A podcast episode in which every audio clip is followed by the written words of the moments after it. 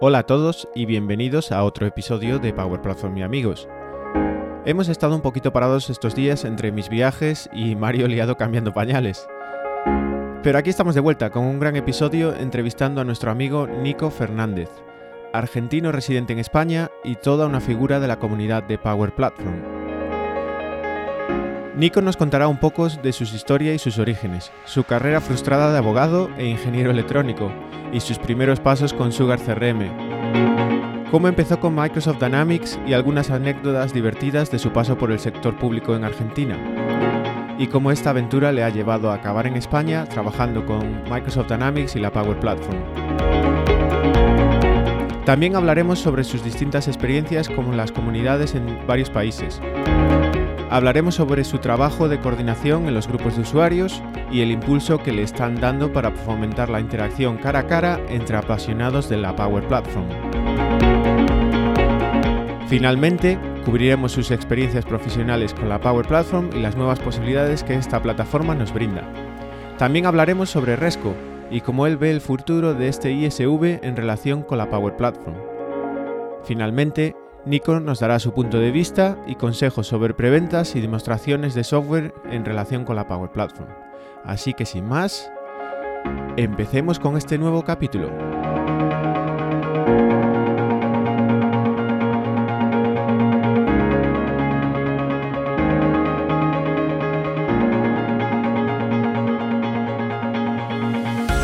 Hola a todos y bienvenidos a un nuevo episodio de Power Platform y amigos. Hoy tenemos a un amigo muy especial que tiene una pedazo de historia que, que contarnos, pero antes de darle paso, Marco, ¿qué tal estás? Hola Mario, pues encantado de seguir aquí en, en otro capítulo de, de, Power Platform y amigos y tener por un invitado muy especial y, y con el que he tenido placer también de, de compartir eventos y, y, cosas. Así que, claro que nada, sí. esto cada vez eh, vamos juntando más amigos. Un día vamos a tener que abrir un bar o algo así. La verdad es que sí. Yo creo que si abrimos un bar nos forramos, ¿eh? 100%, ¿eh? Yo creo que... Yo no digo nada, no digo nada. No yo, digo pongo, nada, yo pongo licor café. Venga, va, yo pongo orujo del de verdad, porque el, el, el de Galicia no es bueno, pero el cántabro sí que es bueno.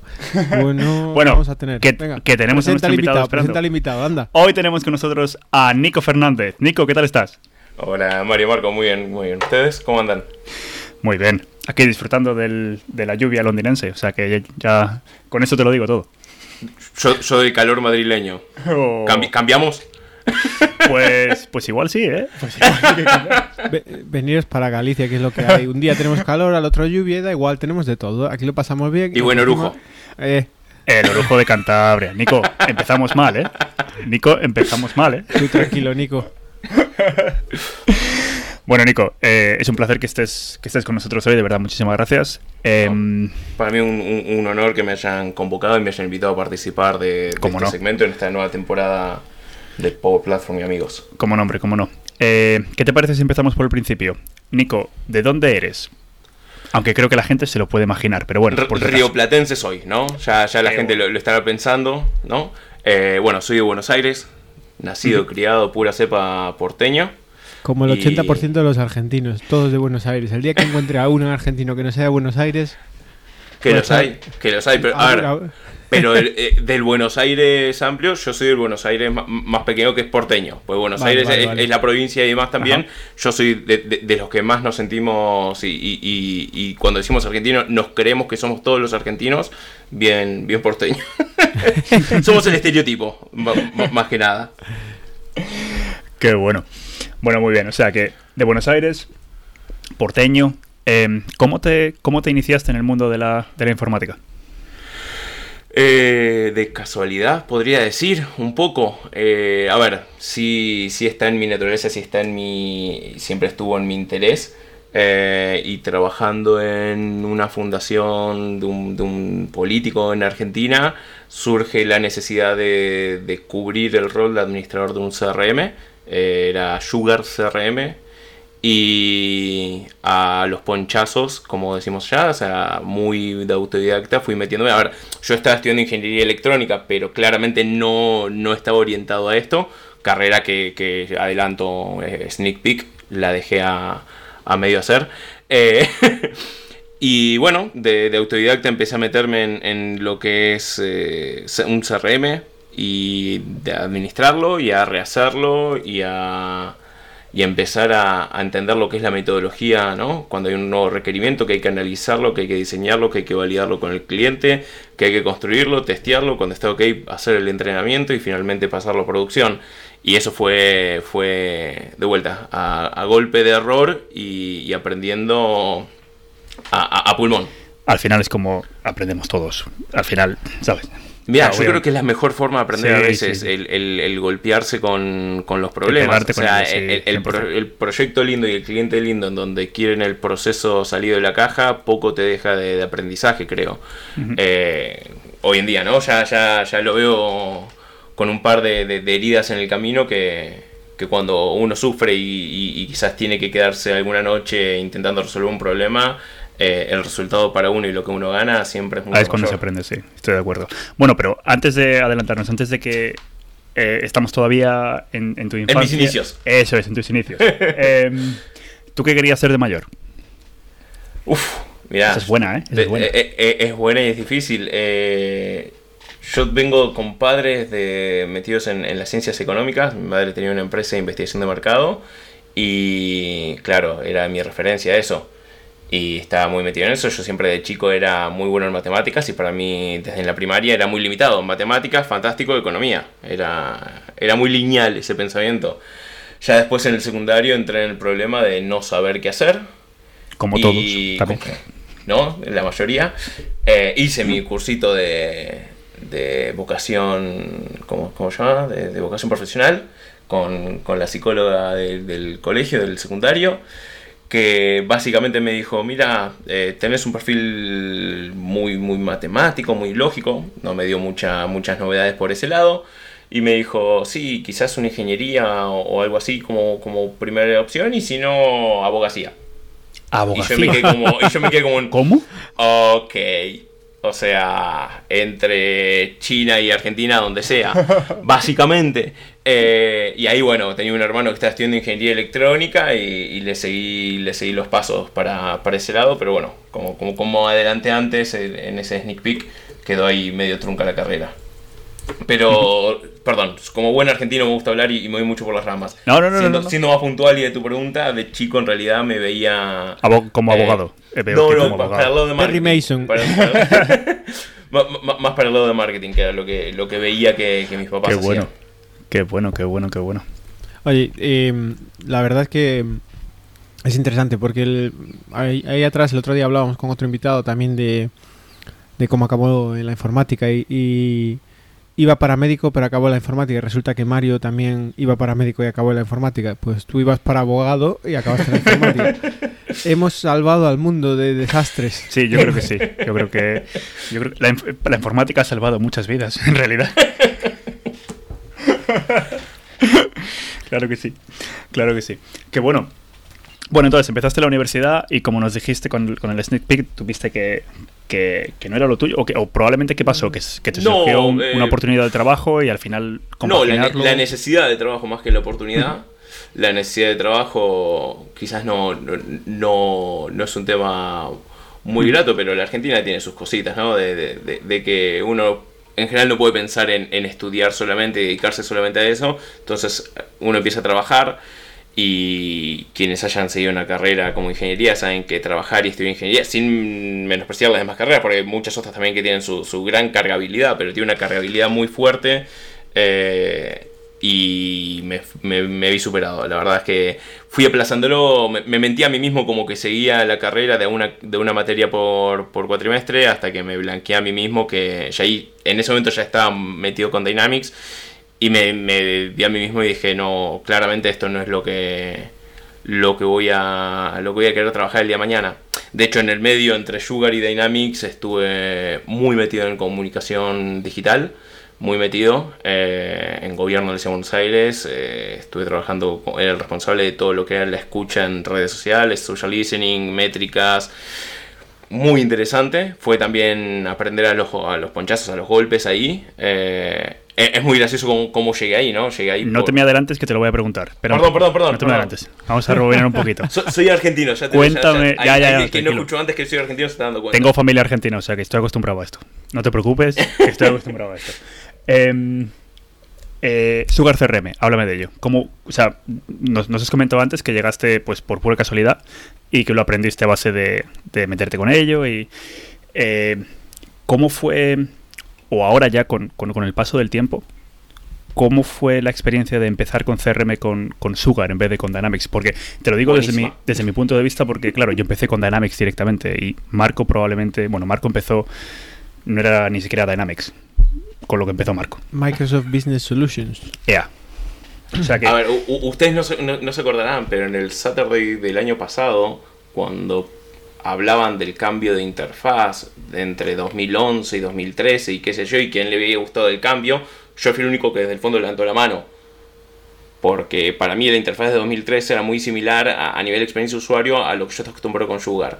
Para mí Sugar eh, fue una muy buena forma de meterme en el mundo de, de CRM y entendiendo cómo estaba Dynamics en ese momento eh, a nivel interfaz, que, que, es lo que... Ten en cuenta que yo pasé de usuario a administrador. Entonces, eh, en, en, ese punto para mí fue muy fácil meterme, ¿no?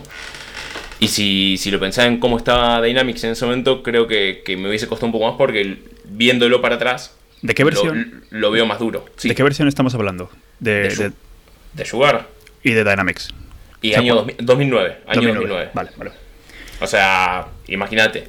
No, no, no, era la, las mejores de, de, Dynamics a lo que hoy para mí y, y, teniendo muy poca experiencia, yo empecé en 2011 en adelante, con lo cual lo que es para atrás para mí es un bicho feo que está dentro de un armario. Por más que los históricos de Dynamics me van a pegar muchas veces cuando yo digo estas cosas. Tranquilo, que esto lo, lo, lo podemos editar y ya está, no te preocupes.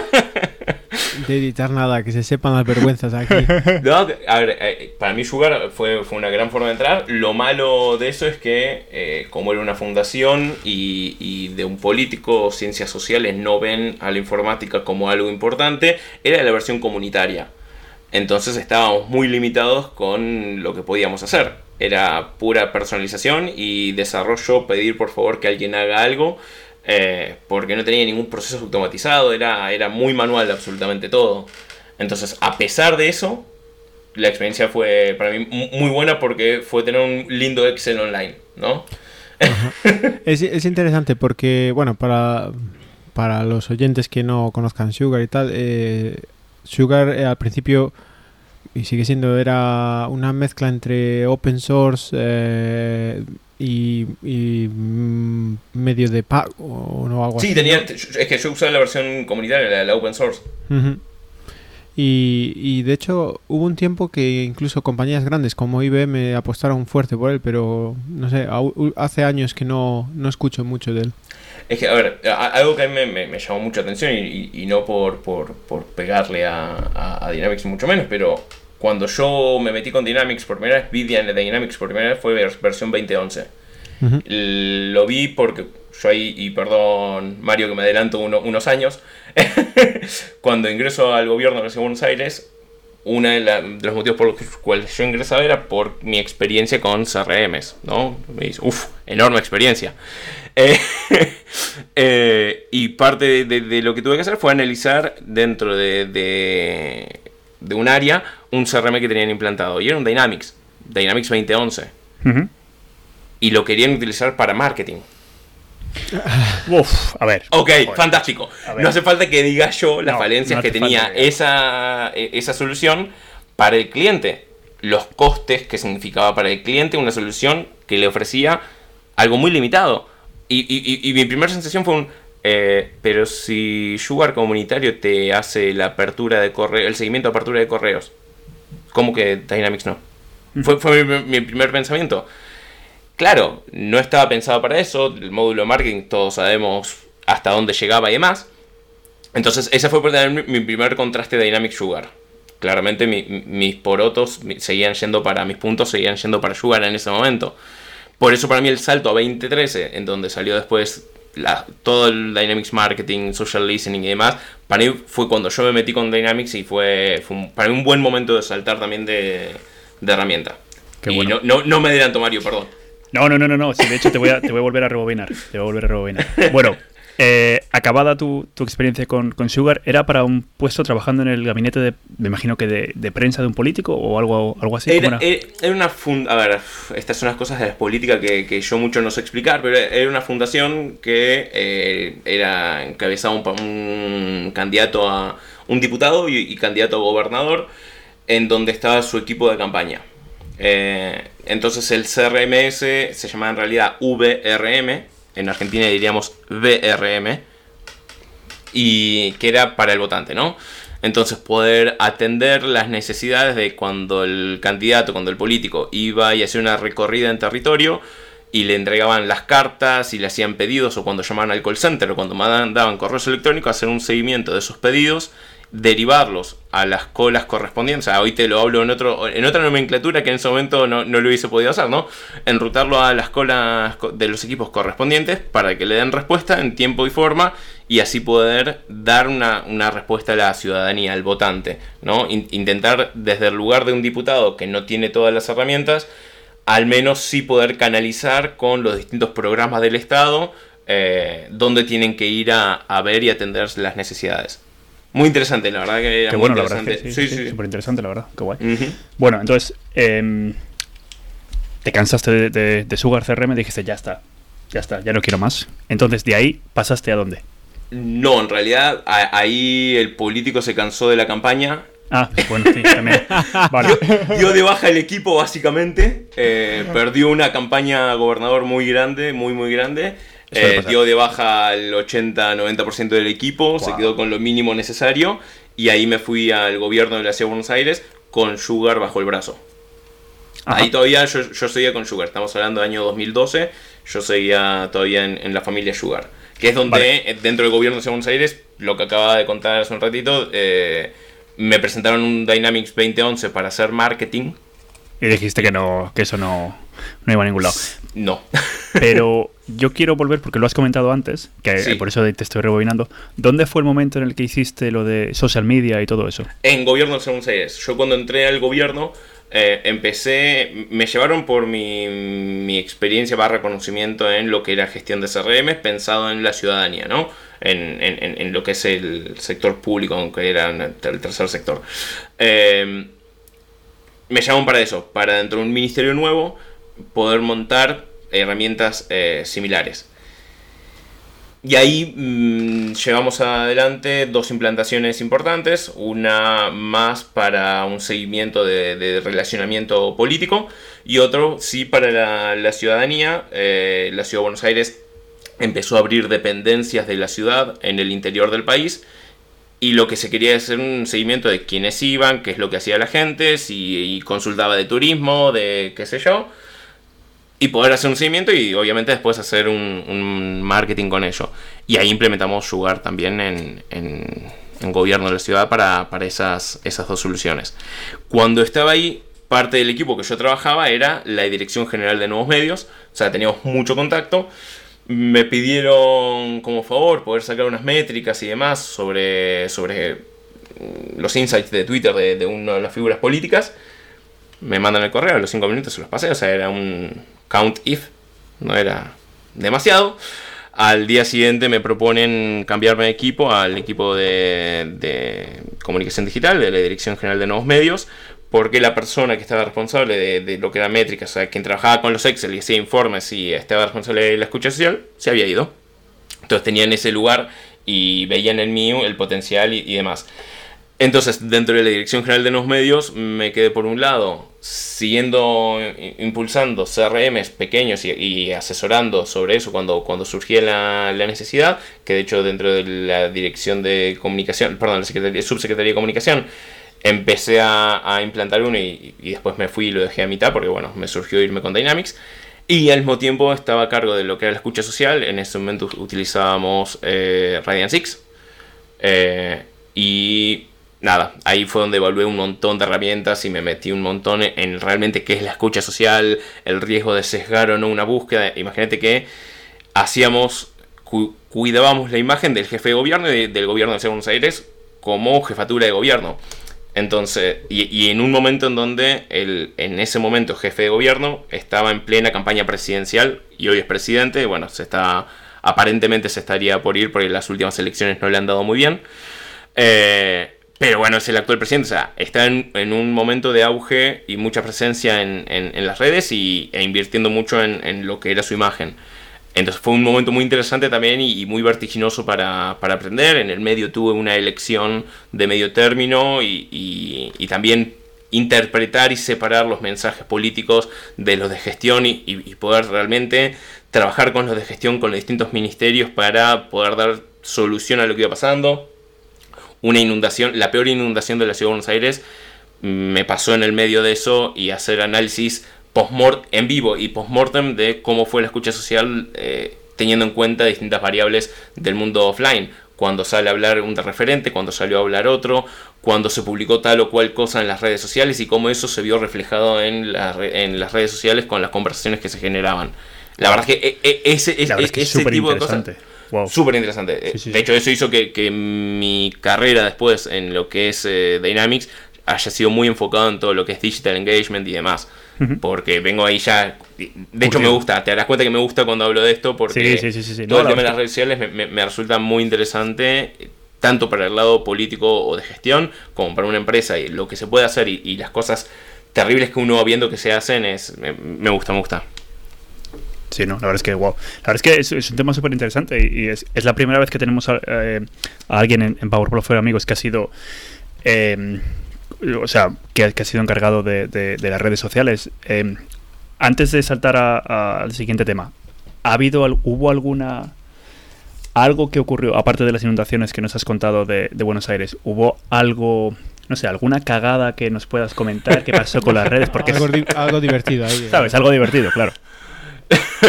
A ver, han pasado, hay cosas que no te puedo contar en the record. Te puedo contar que no deberían, que no deberían haber mandado, yo qué sé. Puedo decir que yo he hecho eso sin querer, no puedo dar detalles para, para no que no se den cuenta cuál fue el tweet, pero no, sí... no, si, encima es el presidente del gobierno ahora mismo, no, no, no, quita, quita. No, no, no, no, pero a ver, fue, fue un tweet bastante crítico a, a, nada, a ciertas cosas, no importa, fue un tweet, eh, a ver, es el problema de, de, cuando empezás en eso y, y te faltan las buenas prácticas, ¿no? Que nos pasa con Dynamics mismo. Estás trabajando en una sesión de Chrome en quizás en, en, DES y estás viendo algo en Pro y sabes que es otra sesión de Chrome y tenés que trabajarlo distinto o con dos demos al mismo tiempo. Son dos, dos, sesiones distintas. Bueno, yo no hice eso con Twitter. Tenía, wow. tenía mi Twitter abierto, abro el Twitter de Analytics, analytics.twitter.com, creo que era la página. Me dice que me tenía que desloguear y loguearme, qué sé yo, me logueo ahí con, con los de gobierno. Termino de hacer la, exportación de la analítica, qué sé yo, me meto en twitter.com, tuiteo, qué sé yo, pongo veo el fondo amarillo. Digo, uh, borrar. Y me quedé 30 segundos escuchando todo lo que pasó en el edificio. Dije, no hay ningún grito, no hay ningún grito. Bueno, Nicolás, parate y levanta la mano antes de que te vengan a pegar. Fui y dije, eh, señores, pasó esto, puse un tweet, ya lo borré, estuvo 30 segundos en vivo. Bueno, está bien, no importa, ¿qué decía? Esto. ¡Oh! no pasó nada, por suerte no pasó nada. No pasó nada. Pero sí, sí, esas cosas pasan y no son agradables. Sí, no, y, sobre todo me imagino que, que sobre todo en, en aquella época, porque ahora, ahora mismo la, la, posición, bueno, ya llevamos muchos años ya con, con, las redes sociales, pero obviamente estás hablando un poquito como, como casi en los inicios, ¿sabes? Como que la gente que, que estaba empezando a, a, darse cuenta de que esto era una posición súper importante y de la repercusión que tiene que tienen las redes sociales en todo, prácticamente en todo. El, el, equipo con el que trabajé, tengo que sacarme el sombrero, mm, fue durante mucho tiempo considerado el mejor equipo de gestión de comunicación digital de, de Argentina. Eh, han ido a la vanguardia siempre, siempre. Cuando hubo que saltar la atención de Twitter y entender que para conocer a la gente había que saltar a Facebook, lo han hecho antes que los demás. Ah, manejan muy bien, muy bien la comunicación digital y la verdad es que haber participado de ese equipo me nutrió mucho en conocimientos. Yo por suerte estaba en la parte de métrica, sino de, creatividad y contenido, por suerte. Eh, y fue muy, muy, muy rico. Pero sí, la verdad es que, era muy verde todavía algunas, algunas cuestiones. Eh, muy ir creando eh, la forma de trabajar, las buenas prácticas, porque no existían.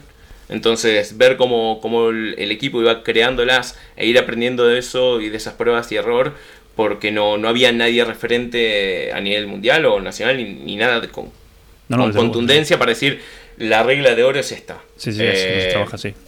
Eh, fue, muy interesante, sí. Claro que sí. bueno, vamos a dejar las redes sociales, vamos a volver a, Dynamics. Bueno, entonces, en, trabajando en esta empresa, te cambiaste a, a Dynamics. Se puede decir que viste la luz y dijiste, yo me voy con Dynamics. Y... Es que sí, me, a ver, me, llaman de, de, una la consultora, creo, o una de las consultoras más importantes de Argentina, para irme como consultor de, Dynamics. Mi experiencia, mi única experiencia con Dynamics no había sido buena, pero yo vi la posibilidad, dije, ok, le puedo dar un marco profesional o, darme solidez a lo que vengo aprendiendo y haciendo a pulmón hace cinco años. Entonces puedo darle un, marco más profesional a lo que vengo haciendo hace 5 años y, bueno, Dynamics, Dynamics quizás no, no es lo que más me gusta en ese momento, era mi, pensamiento, ¿no? Pero bueno, aprender se he dicho. Y sí, y ahí desembarqué y estaba 2013, ah, por suerte. un poquito diferente ya. Sí. Y, entonces, eso es interesante, la verdad, Nico, de, de eh, de, estar con Sugar, con otro, llevar una un poco de shock al principio con Dynamics y tal, luego tener la oportunidad de cambiar la consultoría y, meterte de lleno en Dynamics, es interesante, es, debió ser un momento profesional de, digo, pues me quiero cambiar a la consultoría y esta es la oportunidad, ¿no? Sí, fue, fue una apuesta fuerte que hice eh, yo sabía que por más que en lo que yo había visto de Dynamics no me terminaba de, gustar algunas cosas y demás, atrás de eso estaba Microsoft. Entonces yo sabía que, por más que hubiera algo que no me gustara, iba a terminar siendo una herramienta potente y la verdad estoy muy contento de haber apostado en ese sentido y cambiar, si querés, la tranquilidad, el paraguas de ser un empleado público a pasar a la consultoría fue una apuesta muy fuerte que, hice ahí y también estoy muy contento de ese cambio profesional. Qué bueno. Y bueno, ¿cuánto tiempo estuviste en esta consultora? Eh, tres años. Tres añitos. ¿Y luego de ahí ya decidiste venirte para España o te surgió algo en España? ¿O cómo, cómo fue? Eh, sí, sí, fue... A ver, yo entré a esa consultora con una mano delante y otra atrás para aprender Dynamics y, fue un recorrido súper interesante el, que tuve. Eh, en el medio, con mujer, nos planteamos venirnos para España. Ella es española, tiene la doble nacionalidad. Empezamos a ver qué tema de papeles teníamos que hacer. Queríamos hacerlo bien, no venirnos a probar suerte, sino que venir porque sentíamos que podía obtener ya realmente un trabajo con, una oportunidad. Eh, y así fue. Empecé a escuchar oportunidades. Cuando me, me, terminó de cuadrar y había algo, algo interesante, eh, tomé la decisión, avisé con dos meses de, antelación para poder dejar todo en orden, vender todo, en, o sea, desaparecer mi casa en dos meses, rematar absolutamente todo. Sí, fue fuerte. Fue, eh, cuando se llevan tu sofá y vos decís un o se llevan las, copas que habías comprado súper baratas de oferta y qué sé yo, y que nunca llegaste a usarlas, eh, es fuerte. Y fue una apuesta que, hicimos a nivel personal. Bueno, cuestiones de, pareja, ¿no? Eh, y, acá, y acá estoy. Y desde que llegué a España, que es hace casi dos años, ahora en, unos días se cumplen los dos años, eh, que estoy, que estoy en, en, y, sigo ahí con, creciendo y teniendo mi carrera profesional, desarrollándolo ahora en el viejo continente. Y me imagino que, bueno, eh, contentos con el cambio, la llegada a España y, demás, o... Súper. A ver, eh, se extraña, nunca, y, ustedes lo, saben también, irse del país de uno nunca es fácil. Cada uno lo hace por distintos motivos y demás. Uno siempre va a extrañar eh, lo propio, la gente. Yo ahora recientemente fui padre y mi mamá todavía no conoce a mi hija. Y es algo que, viste, te pesa el, decir cómo va a ser la relación de mi hija con sus tíos o, con sus abuelos y saber que, que la cotidianidad no la van a tener. Ya lo sé pero la verdad es que cuando decimos venirnos fue, y, sin querer ahondar y, poner política en el asunto, pero sí porque vemos que la Argentina, o veíamos que la Argentina entra siempre en ciclos de bonanza y depresión, bonanza y depresión, bonanza y depresión, pero en realidad es una escalera que siempre la bonanza es, es la parte llana del escalón y después siempre es un escalón abajo. Y, no nos sentíamos muy cómodos pensando en, ampliar familia y tener familia estando allá, qué le íbamos a poder ofrecer. Y, fue un poco eso lo, que nos, hizo venir y decir, sabemos que acá le vamos a poder ofrecer otra calidad de vida de la que vamos a poder ofrecer allá y eso es algo que, apenas llegaste te das cuenta. Cuando llegas a tu casa y no tenés que mirar para atrás antes de sacar la llave, que, quizás se los cuento y, es, difícil que, lo, que lo vean, ¿no? Pero ya cuando es algo tan simple como eso, o la locura de la inflación que está viviéndose en la Argentina desde hace varios años, de hoy compras una Coca-Cola a tanto y mañana está tanto otro y el año siguiente a tanto otro. A ver, yo, me fui y el euro estaba a 21 pesos, hoy en día está a 67. Imagínate que, que, es, que es un torbellino. Hay que ser muy, muy valiente, creo, para, para gustarle eso, ¿no? Y, por eso apostamos por, por, este cambio, principalmente por, por no tanto por, nosotros, sino por, por, nuestra hija no nacida y no, no, concebida todavía, ¿no? Y que hoy ya está acá. Totalmente, es eh, la verdad es que, bueno, todo el mundo tiene sus razones para, para buscar eh, la aventura o la vida en, en otro sitio y siempre hay cosas a favor, cosas en contra. Para mí la familia pesa mucho siempre, pero espero que, bueno, estos dos años en España han sido geniales. Eh, así que también te quería preguntar, ya que estamos con este tema y moviéndonos un poco hacia comunidades y tu experiencia, sé que participas bastante en las comunidades y me gustaría que me dieras una pincelada de tu opinión sobre algunas similitudes y, diferencias entre las comunidades eh, en torno a eh, Dynamics en, en Argentina y en España. ¿Son parecidas? ¿Son distintas? ¿Cómo lo ves? Acá hay y allá no, básicamente. a, ver, allá hay, solamente... Sí, a ver, está... está Pablo Peralta impulsando en, Argentina con, el capítulo de comunidad y demás, pero es lo único que realmente se hace. No, no hay un espíritu de comunidad mucho más amplio que eso, se limita a muy pocas personas que, lo empujan. De hecho, el 365 Saturday lo, lo, importé, o lo exporté, mejor dicho, desde acá para allá. Eh, el año pasado viajé para, hacerlo, este año lo voy a hacer de forma remota la, coordinación. Ya estoy intentando impulsar y, y, que desde allí se pueda coordinar. Tengo a Juan Pablo Imbrogno, un, compañero, un ex compañero de trabajo que, lo está ahora liderando allá. Porque me dio mucha pena. Yo, a ver, yo llegué acá y empecé a trabajar eh, con Demian Rascovan, amigo de la casa. Y, me impulsó mucho a meterme en la comunidad eso. La verdad es que es un, eh, es un maestro, es un maestro, sin, sin duda a nivel comunidad y, su energía la, contagia. Y me dio mucha pena, bueno, él, es eh, compatriota mío, me dio mucha pena, y hablándolo con él, decir, perdón mi francés, puta, no puede ser que, acá haya tantas cosas y allá no haya y son muy enriquecedoras. Y después del Saturday de, Madrid del año pasado, en donde primero yo empecé colaborando con, con Demian en armarlo, después me propuso, hablando, que vamos, che, si armo una sesión y demás, fuimos viendo hasta que teníamos un tema interesante que podía armar, y después de esa experiencia yo dije, ya está, esto lo tengo que hacer en Argentina. Me acuerdo. Me costó un huevo perdón, perdón de vuelta mi, poco buen vocabulario, lograr contactar con la persona correcta de Microsoft en Argentina para poder impulsar y tener el apoyo. Pero cuando lo conseguí, ya ahí todo fue un poco más eh, llevadero. Lo que pasa es que los partners sí en Argentina no, no ven todavía la importancia de que haya comunidad. Y es, y es un tema jorobado eso porque hasta que los partners realmente no apoyen desde y no hace falta que se apoyen económicamente ¿eh? que apoyen proponiendo un speaker. Eh, no, hasta que no lo vean la gente todavía, tampoco lo va a ver. El año pasado la experiencia fue súper grata del, del Saturday. Eh, fue un día horrible a nivel tiempo parecía Londres se inundó media ciudad también, o sea, yo llevo las inundaciones. Sí, sí, sí, fue, hermoso.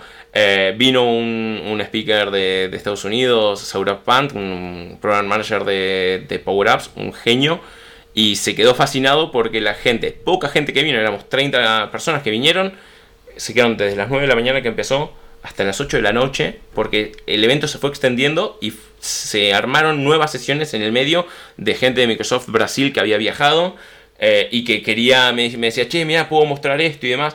Buenísimo, si la gente se, prende y la gente sigue con el mismo eh, interés a las 9 de la mañana que a las casi 8 de la noche cuando se fue. Y fue súper interesante. O sea, yo creo que hay un gran potencial todavía para armarlo y demás. Y, las acciones que hay, eh, bueno, que Pablo las impulse y demás, o, esto que estamos intentando impulsar del 365, espero que terminen de, calar en la gente y que vean la, potencialidad de participar. Porque es, muy distinto estar de un lado y del otro. Y lo que se aprende estando del lado de organizar un evento, ayudar con speakers.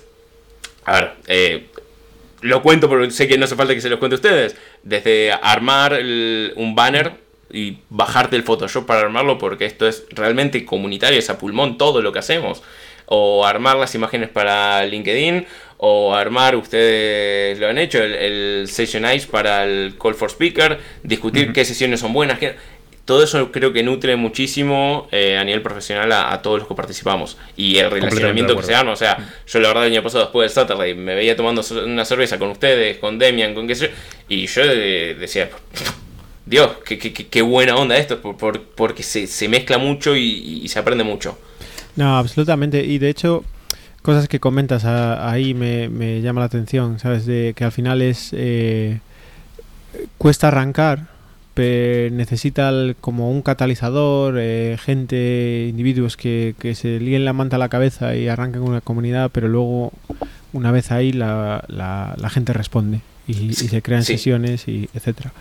Eh, en, al, hilo de eso, eh, sé que ahora haces bastantes cosas con, con Dynamics Communities y el capítulo de España y tal. Eh, cuéntanos un poquito más sobre cómo qué, estás organizando en España, cómo funcionan los grupos de usuarios eh, en, Madrid y Barcelona, ¿no? Sí, yo estoy con el grupo de usuarios de, Madrid. Eh, ahí básicamente trabajamos mucho con, Pablo, con Mary, Pablo Peralta y Mary Techeira de, Mix Communities. Y lo que se ha hecho este año nuevamente es el capítulo usuario local lo hemos hecho en el mes de julio, el 9 de julio. Eh, y bueno, básicamente es impulsar, es el, poder vernos cara a cara y el compartir experiencias de usuarios. Se intenta basar esos capítulos más que nada en, las experiencias de usuarios, no tanto en, en, la consultoría en sí, ¿no? Eh, va, muy al, hueso. Eh, y lo que estamos, bueno, colaborando y también para el Power Platform World Tour, que se va a hacer en Madrid ahora en noviembre.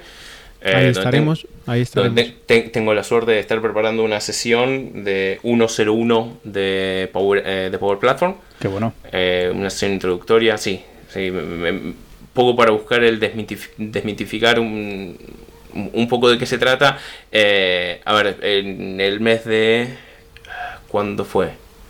Mayo, fue el Saturday. Armé una sesión que era el momento Power, ¿no? Y, el objetivo era un poco lo mismo. Eh, fue muy orientado a power-ups.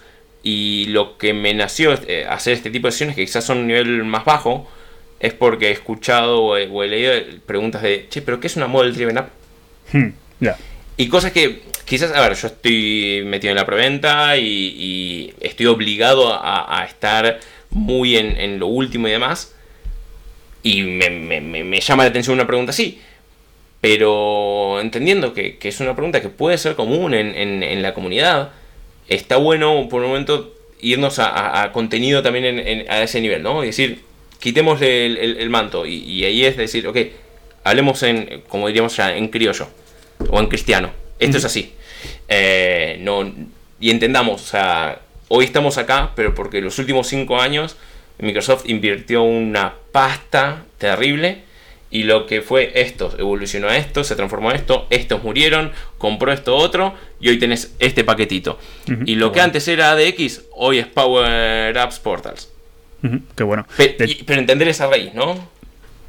De hecho, creo que creo que también, bueno, tienes otra charla en Barcelona, ¿no? O sea, vas a estar en Barcelona con, en, nosotros. En el Saturday de, Barcelona también estaré haciendo el Reloaded con todo lo que esta nueva Web 2 nos ha traído y que, creo que, que el momento Power es más más power todavía.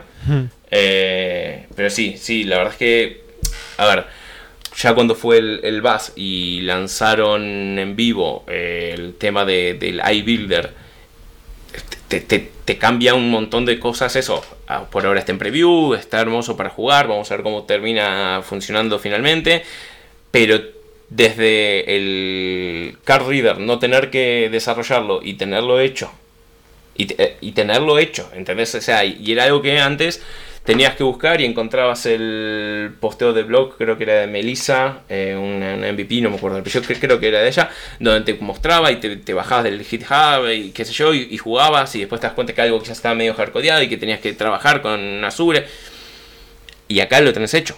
O sea, la, verdad es que, que, el momento que estamos ahora es súper interesante y, de vuelta, a, yo soy los que cree que, que para poder entender dónde estamos ahora y cómo jugar con las distintas piezas, un poquito de, de, saber la historia de cómo llegamos es, es, importante. No, 100%. La verdad es que, la verdad es que vamos, 100% de acuerdo. Y de hecho es un poquito también por lo que en estos programas nos gusta un poquito eh, preguntarle a la gente cómo empezaron con CRM y todo eso, porque es súper curioso cómo vas viendo la historia de, de, cómo todos hemos empezado, ¿no? Y cómo todos, porque al final ahora todos estamos con, con la Power Platform, eh, todos estamos emocionados con ella, ¿no? Pero está súper chulo ver cómo, cómo, hemos llegado a ello y, y, desde luego hay que mirar al pasado para entender por qué estamos donde estamos y cómo estamos. Eh, es que es no solamente cómo nosotros llegamos a ello, es cómo la plataforma llegó a ser hoy en día la Power Platform. Cómo, cómo en tres años, que desde que existe la Power Platform, se ganó realmente el nombre. Porque cuando en noviembre de 2016 creo que fue que le lanzaron, eh, sí, era mucho marketing. Era muy bonito, pero era mucho marketing y ver cómo eso fue siendo cada vez más robusto a hoy tener algo en donde tenés soluciones complejas en empresas muy grandes y que dependen de la Power Platform para funcionar es, es, es enorme. Para mí lo, lo, que se ha logrado a, a, nivel producto, plataforma y sobre todo concepto y enfoque de soluciones en, en relativamente tan poco tiempo, si, si me voy al branding de Power Platform, uh -huh. eh, para mí es enorme. No, desde luego. No, de hecho, el, el branding de, de, Power Platform eh, tiene poco más de un año. Fue en el, en el Envas de Cierto. 2018. Pero, eh, bueno, entonces, el, pero sí, Flow y Power Apps fue lanzado sí. en. Sí, sí, eso, sí, sí, sí, eso sí. Eh, pero eh, a referirse a todo al conjunto como Power Platform fue okay. después del, del CDS 2.0, ¿te acuerdas? Cuando... Sí, sí, cuando, cuando sí. te dijeron si hiciste algo en CDS 1.0, tiralo y hacelo en Dynamics. Eh, efectivamente. efectivamente. Eh, así, así. Eso a la gente, a nuestros amigos de, de SharePoint les, les gustó les mucho. Les encantó, pero... sí. Para, eso, para, para, eso está el, el, podcast de Power Platform y no tan amigos, ¿no? para lo que hicieron las cosas en bueno, CDS 1.0. No, nosotros ¿Sabes? A, invitamos a todo el mundo. Sí, eso de, hecho, es, eso es. de hecho, tenemos pendiente a, a, alguna tenemos historia. Pendiente. Sí, sí. Sí, vamos a invitar bueno. a, alguien, a alguien de SharePoint, pero bueno, creo que le vamos a dar solamente 20 minutos. Ya está. Ya, con eso ya llega. Eh, Nico, yo te, de, esto que estás comentando, ¿sabes? La capacidad de la Power Platform, me imagino que nos podrías contar un poquito cómo. Eh, la usas día a día en, el trabajo, algún ejemplo de, aplicaciones eh, que quieras compartir. Sí, a ver, nosotros ya hace un par de, meses hemos, por ejemplo, readaptado una de los templates que, que, ofrece Power Apps, la de Meeting Capture, o Capture Meeting, no me acuerdo cómo es que se llama en inglés. Uh -huh. La hemos adaptado a, a, necesidades de negocio nuestra y la tenemos plantada y, y es algo de uso prácticamente diario que, que, estamos teniendo. Y estamos trabajando ahora en, en la Canvas App, porque es una cosa que yo intento también no, no caer, ¿no? Uh -huh. El hablar de Power en una Canvas app basada en, en, en, el CD, en, CDM y con una Model Driven app también, pero a ver, básicamente es, es, una Canvas app para... Eh, hay una iniciativa que, que, que, que, lanzamos este año que se llama Power Consultant eh, y es básicamente armamos eh, Learning Path orientados a distintas eh, líneas de, de, lo que es la, la plataforma de aplicaciones de negocio, ¿no? Un poco más amplio que Power Platform. Entonces tenés orientado a sales y marketing, a customer service, a field service, a inteligencia artificial, a realidad mixta y a Power Platform en sí, ya basándonos y, centralizándonos en Power Apps, Flow y, Power BI. Y esas seis líneas o esos paths eh, los hemos nombrado Power Consultant, ¿no? Dentro de lo, lo, que es Infoman. Y esta Power Up que estamos armando, esta Canvas Up que estamos armando, es para poder disponibilizar y poder ofrecer eh, un seguimiento de el avance de cada uno de, los miembros de, de, de los consultores, eh, Project Manager y demás, en el contenido que están viendo, cuál están trabajando, cuál es el contenido que tendrían que seguir haciendo después, y a eso le vamos a ir incorporando funcionalidad adicional que está dentro de, este concepto de Power Consultant, que tiene que ver con ejercicios, eh, con un poco de I y demás. Muy interesante, un caso de uso bastante curioso y, obviamente eh, muy productivo para la empresa, me imagino. Sí, a ver, eh, eh, es, una apuesta. A ver, hoy en día todos nosotros, todos los que trabajamos en esto, sabemos que la formación es fundamental, ¿no? Creo que fue Ramón el que, el que dijo que, que la recomendación que le dijeron fue leer la documentación, ¿no? Eso, es, eso se llama Escuela de Marco Amuedo.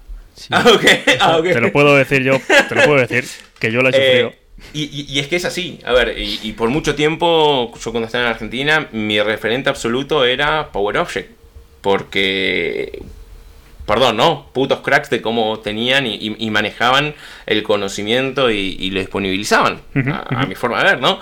Eh, entonces es una cosa que, en Infoban somos muy conscientes y, que estamos trabajando este año, lo estamos trabajando desde el principio de año, este concepto de Power Consultant, que, es lo que queremos, que todo, toda la gente que trabaja en Fans termine siendo un Power Consultant. De una cosa, de dos cosas, de tres cosas, no importa, pero sí que puedan tener, y por más que Microsoft ofrece muchos, demasiados lugares para aprender y existen muchísimos, muchísimas fuentes de, información, centralizarlos, tener un lugar y, y, sobre todo tener un recorrido recomendado, ¿no? Es decir, empezar por acá, seguir por acá, eh, te querés meter en Field Service, listo, es importante que tengas una base de Resco o de Woodford, porque tenés que trabajarlo, porque tenés que meterte ahí. Entonces, poder tener eso ordenado lo, vemos como importante y, es lo que en lo que vamos a estar, esta app que estamos armando. De hecho, yo antes, estoy de vacaciones, antes de irme de vacaciones, tuvimos la, última reunión para, para, terminar de definir el modelo y ya, ya estuve viendo unos pantallazos que me estuvieron enviando.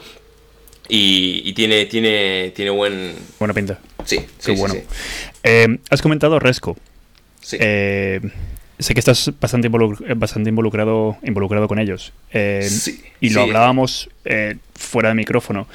¿Qué, ¿Cómo ves el futuro de Resco? Sobre todo porque ahora Power Apps, las Canvas Apps están, están vamos, están petándolo. Sí, ¿cómo, año a año es distinta esta pregunta, ¿no? Eh, sí, no, claro. Resco sigue avanzando mucho y, sobre todo creo que Resco hoy en día está diversificándose y me parece un, buen enfoque. Eh, y lo que está haciendo las Campus Apps es consolidándose y, tomando esteroides, ¿no? Haciéndose cada vez más robusto. Eh, el año pasado tuve, tuve una charla con, la gente, fui al, evento de Resconext y, y, en una de las sesiones, que esto es un poco lo que eh, te comentaba fuera del micrófono, mm, contaron lo que veían de, la competencia, ¿no? Resco versus los demás, porque ellos no, ven Resco solamente, no se ve Resco solamente como un add-on, sino que es una solución standalone. sí, sí, no, de hecho tienen, un CRM ellos. exactamente. Entonces lo, contaban como versus las otras cosas, ¿no? Y te mostraron Salesforce, SAP, Microsoft. Y los centraron en las model driven. Me quedé charlando después de la sesión con, con la persona, el speaker y no veía a las Canvas App como una competencia. No, no, no, no, lo veían como tal y además yo les decía lo, que Demian me ha dicho el primer día, pero si las Model Driven es CRM, es CRM toda la vida. Y es que lo es, eh, es así. Bueno, eh, hoy en día yo veo que Canvas App está ganándole terreno a Resco. Creo igualmente que hay algunos escenarios de negocio donde Resco sigue ganando, o Woodford sigue ganando como, como herramienta de construcción, eh, pero que es la convergencia que va a haber entre las Model Driven y las Canvas App, eh, ahí sí ya le va le va a generar un, dolor de cabeza. Un poquito de competencia. Sí, sí, sí, fuerte, fuerte. Eh, cuando ya, que, no, no, sé bien cómo el roadmap en fechas estará eso, pero ese concepto de convergencia que se presentó, no me acuerdo si fue en el Inspire o en, o en el BAS, ya son tantos videos y presentaciones que vi este año que, que me mareo. Eh, ese concepto de convergencia en cómo las campas y las, y las Model Driven van a terminar fusionándose y se va a denominar apps. Eh, me parece que, ahí sí va a ser un, dolor de cabeza. Entendería que es por eso que Resco está diversificando y está sacando roots, inspections, que son soluciones que están muy interesantes y que ahí sí te, te, juegan algún nivel de competencia o, o, que no tienes una solución lineal con, si no es con ellos. Qué bueno. Qué bueno, la verdad es que sí, la verdad es que yo, yo, tengo, yo tengo algo de experiencia con Resco también, sí que he trabajado con, con Woodford y y, la verdad es que es, vamos, estoy viendo exactamente lo mismo, que eh, Canvas Apps y, cuanto más trabajo con, con, Canvas Apps y sobre todo con, las posibilidades. A ver, y no estoy, no estoy diciendo que, alguien que tenga Resco tenga que mirar a Canvas Apps. Claro, eh, ahora mismo considero que las dos tecnologías se pueden complementar muy bien. Bueno, eh, totalmente, de hecho, ahí eso y, me das el pie perfecto. Perfecto. ahora lo, que me queda de este año voy a estar bastante movido con, con sesiones antes mencionaba el Power Platform World Tour en noviembre, en octubre el Saturday en, en, Barcelona y en octubre voy a estar dando una sesión en el Resco Next sobre la convergencia entre Resco y la Power Platform. Qué bueno. Entendiendo que, a ver, Resco tiene cosas muy buenas y la verdad es que todavía una Canvas App no te lo resuelve mm, out of the box, ¿no? por ejemplo, problemas de, sincronización y, con incompatibilidades de sincronización o, esas... Y eso Resco te lo soluciona, o sea, te, lo da hecho. Entonces, todavía Resco tiene algunos, algunos puntos de ventaja en, algunos aspectos y que la verdad es que yo creo que no hay que pensar en uno u otro, hay que pensar en uno cuando te sirve, otro cuando te sirve y los dos juntos cuando te, sirva también. Y estamos trabajando con, con, parte del equipo en, esta sesión, en donde vamos a, a, mostrar cómo dentro de Resco o Field Service Mobile para, para eh, quienes lo trabajamos desde ese lado también. Puedes tener una Canvas App embebida, puedes tener un HTML donde vos puedes llamar a un flow y trabajar con información y que te la devuelva. Podemos meter el iBuilder en el medio, o sea, y, podemos realmente sacar provecho a lo mejor de, de las dos plataformas que el día de mañana las Canvas App ya te van a tener todo mucho mejor resuelto, lo mismo que hoy te trae resuelto Resco, posiblemente. Y en ese momento ahí sí quizás sea más eh, contundente el uno u otro. Hoy en día no, no, no veo por qué no trabajar eh, de forma conjunta, de vuelta aprovechando lo mejor de cada universo. Sí, no, totalmente de acuerdo. De hecho, Resco tiene, tiene cosas muy interesantes cuando te sales ya del mundo de Dynamics y tienes que hacer cosas por ahí. Yo recuerdo con mucho cariño un proyecto que hicimos hace creo que un par de años y aún sigue ahí para para un programa de refugiados de las Naciones Unidas y... Y, es un caso de éxito que, es bastante recurrente con, de ellos. Sí, y, fue muy interesante porque tenía una problemática particular en conectividad, trabajamos con la gente de Resco y encontramos una solución y bueno, eh, también tienen esa capacidad de que, bueno, son una empresa más pequeña en algunas cosas, pero tienen más flexibilidad. O sea que lo que dices tú, hay herramientas, hay que mirar la solución para cada cosa y, muy bien. Bueno, hace unos años a mí me pasó, mi, primera experiencia con Resco fue eh, justo antes de, venirme para España. Eh, yo había hecho una preventa para el gobierno nacional que lo gracioso es, la gente a la que le hice preventa fueron ex compañeros en el gobierno de la ciudad, porque había ganado las elecciones presidenciales y habían migrado de, gobierno. Eh, terminaron convencidos con Dynamics, qué sé yo, implantar Dynamics. Era un, terminó siendo un centro de excelencia gobernado por MCS, donde trabajamos también desde, desde el partner. Y eh, iban surgiendo distintos proyectos, algunas cosas que habían sido consideradas en un alcance inicial y otras que no. Surge un nuevo proyecto que era la necesidad de poder hacer en territorio, o sea, mandar gente a caminar por barrios eh, informales, lo que en Argentina se denominan villas o asentamientos, y hacer censo, básicamente, saber cuánta gente vive, cómo vive y demás, para poder hacer un plan de reurbanización. Muy interesante el proyecto.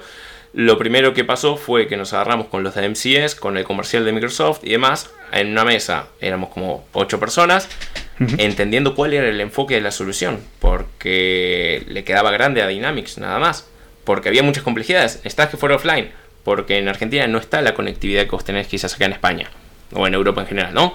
En donde, salvo en el metro, eh, tenés conexión en prácticamente todos lados. Hay zonas donde seguramente no, estamos de acuerdo, hay pueblos donde seguramente no, pero eh, acá la conectividad es mucho más amplia, allá no. Allá te vas de las zonas urbanas urbanas, bien urbanas, y quizás perdiste señal. Entonces teníamos la, necesidad de, offline y un offline interesante.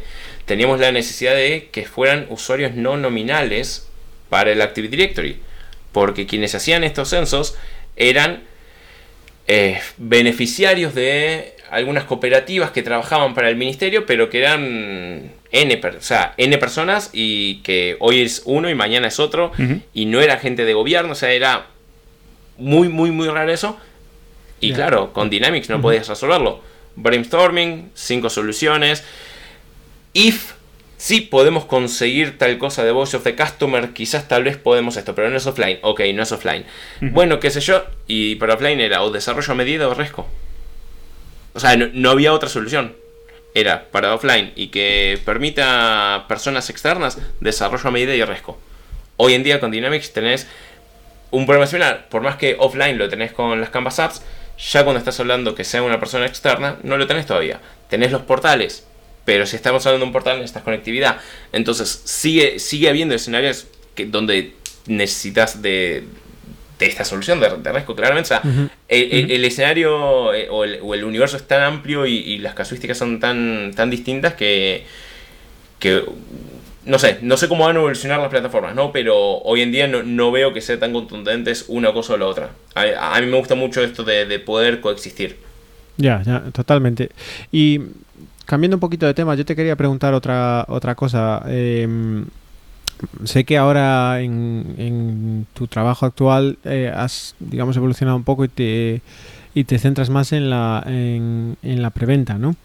Em, yo para mí es un, un área que me apasiona, eh, trabajé y entrené a mucha gente en temas de preventa y me gustaría saber eh, o sea, algún consejo para preventa o cómo afrontas tú las preventas hoy en día con, para, con todos los componentes que tenemos, con todas las partes de la Power Platform para asegurarte de, que, bueno, le haces justicia.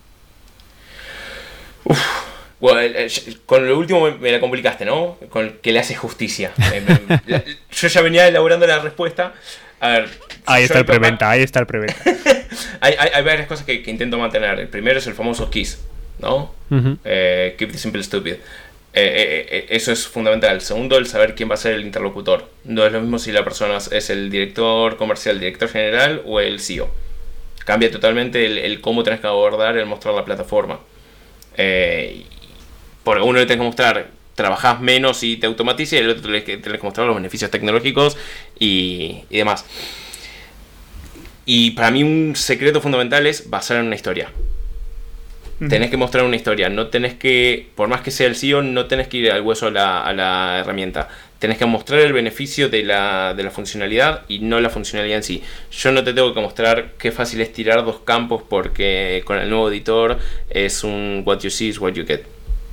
Te lo cuento eso. Yo te tengo que mostrar que en un escenario real en donde vos tenés un cliente que yo sé que tu casuística es esta, vos vas a tener la forma de poder hacer esto y lo que no se te había ocurrido, te lo puedo mostrar también, no sé. Eh, ¿Tenés tareas de venta estandarizadas? Fantástico, te voy a mostrar de una forma contextualizada en un escenario eh, playbook. ¿No? No te, no te voy a ir a contar, existe playbook que sirve para esto y esto otro y puedes estandarizar tareas y ejecutarlo en cuentas, oportunidades, ofertas y qué sé yo. No, yo voy a intentar encontrarte un escenario y contártelo de esa manera y mostrártelo. Mm, me parece la, mejor forma de poder mostrar eh, y, si me permitís ahí sí hacer justicia a, la herramienta, a la plataforma. Es mucho lo que tiene Dynamics y la Power Platform. Es muy fácil perderse entre pantallas y si no tenés un script, una historia bien armada, el riesgo de perder la atención de, la persona que tenés enfrente es, es altísimo. Nada, tota- peor. Totalmente de acuerdo. Me parece muy importante ese punto de, tener claro tu historia, tu guion y, eh, eh, precisamente iba por ahí mi pregunta un poco, ¿sabes? Porque es muy tentador intentar enseñar todo lo que tenemos en la Power Platform, todas las capacidades, todas las cosas, pero si no tienes el contexto, el guion, puedes acabar creando pues más confusión de lo... Sí, totalmente, un caos, un caos. Eh, y si no tienes un hilo conductor claro y si no te retrotraes al punto anterior para ir consolidando la idea que dijiste antes, para cómo se une con lo nuevo, yo eso es una cosa que hago mucho, el tengo la línea de tiempo de la historia, el paso 1, te lo cuento, te lo, te lo cuento primero de alto nivel, te lo muestro, hago un raconto, lo que vimos fue esto, la funcionalidad es esto otro, vamos a la parte 2 del escenario, como vimos en el 1, entonces me apoyo en eso para la parte 2. Eso, cuando uno tiene el tiempo para prepararlo bien, que es fundamental, y cuando uno tiene el tiempo para desarrollarlo bien, el impacto es enorme, enorme. Eh, lo que mejor me ha pasado a mí en una preventa es robarle la identidad a un banco público en Argentina y que se quedan boquiabiertos pensando que estaba tuiteando en nombre de ellos. Es que claro, yo quiero que la experiencia cuando viene alguien es que sientan que, están usando la plataforma. Entonces, agarro, les, les, esto es una cosa que suelo hacer, así que ojo, creo perfiles truchos de Twitter en donde el nombre del usuario es muy similar al cliente, le hago la estética, le pongo el look and feel del perfil similar a, lo que es el cliente, tuiteo una línea de tiempo similar a lo que estuvo tuiteando y esto por, a ver, cuando es social engagement, en ese momento era social listening, hoy sería Dynamics 365 i for Market Insight. Eh, no, eso es algo como fue evolucionando. Y es mostrarte eso, y en ese momento era mostrarlo con Dynamics Marketing, y sería 365 para marketing. Cuando te armo la campaña de marketing y te envío el, HTML, es el mismo que vos me enviaste hace tres semanas, porque me llegó. Entonces te copio la creatividad, hago que te sientas parte de la demo, no que seas un espectador, que te muestro lo fácil que sería para vos usarlo, porque ya que estoy usando tu creatividad, es lo que vos podrías haber hecho hace tres semanas cuando me lo enviaste y automatizaste el envío a Twitter. O sea, el, poder jugar con eso y hacer que la historia sea lo más real posible es, lo mejor. El desafío es cuando lo único que tenés es, es un cliente del sector tal. ¿Por qué? Porque te viene por medio de otro partner quizás que te llama o porque tenés el nombre del cliente y no mucho más y, no te dan un caso de uso y vos ahí tenés que rebuscarte un poco en realmente cómo trabajan. Porque el cómo trabaja un área de marketing quizás es más general como traje un área de ventas o un call center, dependiendo del call center puede ser de una manera o de la otra. Estás integrado con una CTI, no estás integrado, es más manual, cuáles son los canales que tenés, te importa la omnicanalidad, te importa el self-service. Ahí hay un montón de cosas que quizás juegan y, pesan y que si vos no tenés una primer charla o un insight eh, inicial del cliente, no tenés para aprovechar, ¿no? es básicamente eso, tampoco te va a mover y ni te va a hacer vender seguro algo porque no, existe eso, ¿no? Creo yo, Marco. Eh, si, si vos sabes distinto, Marco, y sabes la forma de vender seguro, avísame y, lo, hablamos off the record, ¿eh? Sí, sí, eso, eso nos lo guardamos para, para otra temporada, para como secreto. Pero sí creo que, que, suma mucho y, que hace que el famoso engagement del cliente en la, en la sesión, ¿no? Hmm. No, eh, absolutamente. Es importante poner el contexto, es importante todas estas cosas. Bueno. Nico, llevamos ya más de una hora hablando. Esto, la verdad es que ha sido eh, una conversación muy interesante. Descubrir toda. Cómo, has llegado desde Sugar CRM a Dynamics, todas tus experiencias con la comunidad, con Power Apps, eh, preventa, no sé. ha sido una conversación muy interesante. Yo creo que nos queda una pregunta muy importante, ¿verdad, Mario? Eso es, yo creo que nos queda la pregunta más importante eh, de todas. Eh, Nico, Piénsalo tengo bien. Miedo. Tengo piénsalo miedo. Bien, piénsalo bien, porque esta, esta es la pregunta que hace que publiquemos el episodio o no. Ok. O sea que vamos a pensarla bien. La pregunta es: ¿la tortilla de patata con cebolla o sin cebolla? Con cebolla y con chorizo. Oh, bien, bien, bien. Lo ha mejorado. lo ha mejorado. ¿De qué me estás hablando? Eso lo ha mejorado. ya para nota, aquí alumno aventajado. Claro que sí, claro que sí. Y, perdón, la aclaración de patatas. Para mí la tortilla es de patatas. Ay, ay, ay, ay, ay. Nada, a ver, el apellido no sirve. Esto es para la temporada 3, le tenemos que volver a traer. has pasado la prueba, Nico. Genial. Has pasado la prueba, has pasado la prueba. Oye, Nico, que, además sabemos que, tienes un, una chiquilla de, de cinco meses, ¿verdad? Sí. Eh, y me imagino que o, o no está dormida o está dormida, pero se levantará dentro de poco. No, no, está, está con la madre en, en la sala y hay tres puertas cerradas en el medio por las dudas. Insonorizado. Insonorizado. Sí, Eh, no, yo- sí, hay que tomar precauciones. No, desde luego, yo tengo que hacer lo mismo. Yo tengo dos puertas entre, entre la habitación donde estoy y donde está mi hija durmiendo, porque, porque si no, bueno, es lo que hay. Es lo que hay. No, ojalá se durmiera tan temprano. No, no, es, es noctámbula. Me Bueno. parece que le, le queda- le quedó el uso horario de Argentina por más que es madrileña. Bueno, pues poco, poco eh, poco. no te entretenemos más. Yo solo decirte que, que muchas gracias por aceptar la invitación, por compartir tus conocimientos y aventuras. De ahí estaremos eh, viéndonos en, en eventos, en el, en el Power. En Barcelona y en Madrid. Exacto. Y, y nada, muchas gracias y a seguir eh, dándole a la comunidad y a todo. Muchísimas gracias a ustedes por, por la invitación y, y fantástico esta, esta serie de, de podcast que están, que están armando. ¿eh? Felicitaciones. Y nada, por mi parte, pues eh, lo mismo, Nico, que muchísimas gracias, que es un placer cada vez que coincidimos. Y el problema es que coincidimos poco. Eh, pero cada vez que coincidimos, la verdad es que nos echamos una charlada, una charlada muy buena. Y que ha sido, ha sido súper bonito además, porque eh, ha sido súper bonito conocer tu historia, ¿no? Conocer cómo empezaste con, con Sugar CRM, eh, Community Manager, todo eso. Ha sido súper, súper, súper, súper interesante. Y sobre todo con esos consejos de maestro que nos has dejado al final en, en preventa, eh, que los tengo apuntados. Los tengo apuntados. Yo igual tengo la conversación pendiente con, con Marco para, para ese secreto de vender seguro. Eso creo que lo vamos a dejar para cuando, para cuando no tengamos audiencia, entonces lo, lo- lo lanzamos y ya lo petamos. Perfecto. Ya lo petamos. Así que nada, Nico, que, que muchísimas gracias y, y, y nada, que, no- que como, como ha dicho Marco, que nos vemos en la, en la comunidad. Muchas gracias y, y nos vemos. ¿eh? Un abrazo. Un abrazo. Hasta luego.